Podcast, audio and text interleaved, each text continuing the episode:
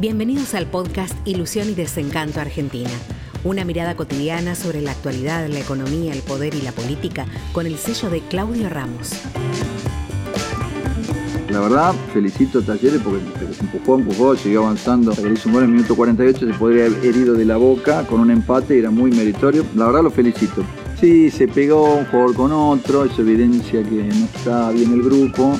Yo lo que dije es que no hay crisis, como dicen todos los medios. Evidentemente no están las cosas de maravilla, pero como tiene caja, como tiene Riquelme, como tiene un técnico que ya fue campeón, como tiene una base de buenos jugadores, son problemas corregibles. Guanchope se lesiona cada rato. El, otro chiquito Zárate, en el medio que no lo quieren. Ahora quieren sacar dos o tres, traer a Cavani, que es más conflictivo. Oh, tenemos conflictos sin Cavani, imagínate con Cavani. Y no le he ido A ver, fue dos veces campeón. Siempre cae esa vez en un bache, porque seguir arriba, arriba, arriba. No, crisis no, problema sí. La selección argentina, decía el caballero, ¿Cuál fue el problema grave que tuvo? Ningún club de Europa le quería dar los jugadores para que se juegue acá por riesgo a que le vuelvan contagiados. Entonces directamente decidieron no jugar, la verdad que eso te deja como un nivel mm, cero importancia, ¿no?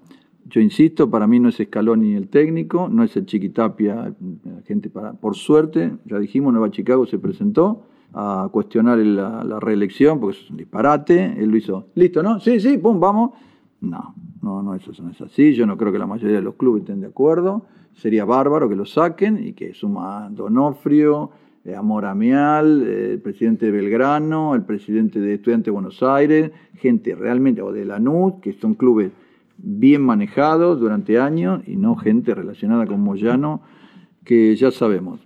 Pero bueno, quiero hacer un temita casi matemático, a los que no les interesa el fútbol desde el punto de vista deportivo.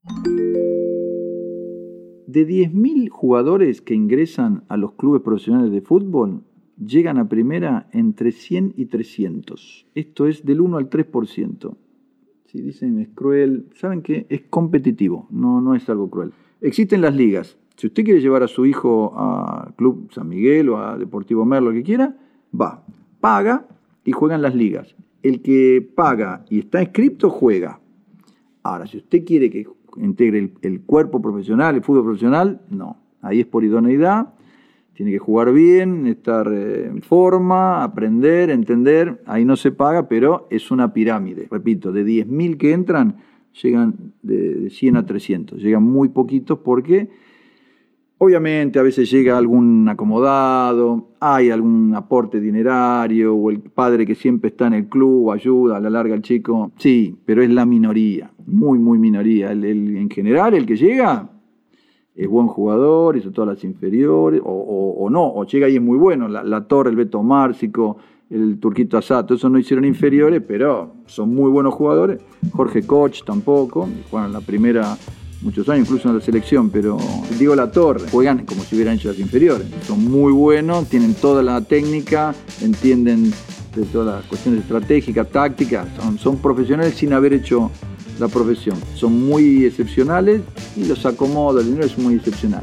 Fuera de eso es muy competitivo, es un medio muy competitivo y lamentablemente llega el que tiene más condiciones.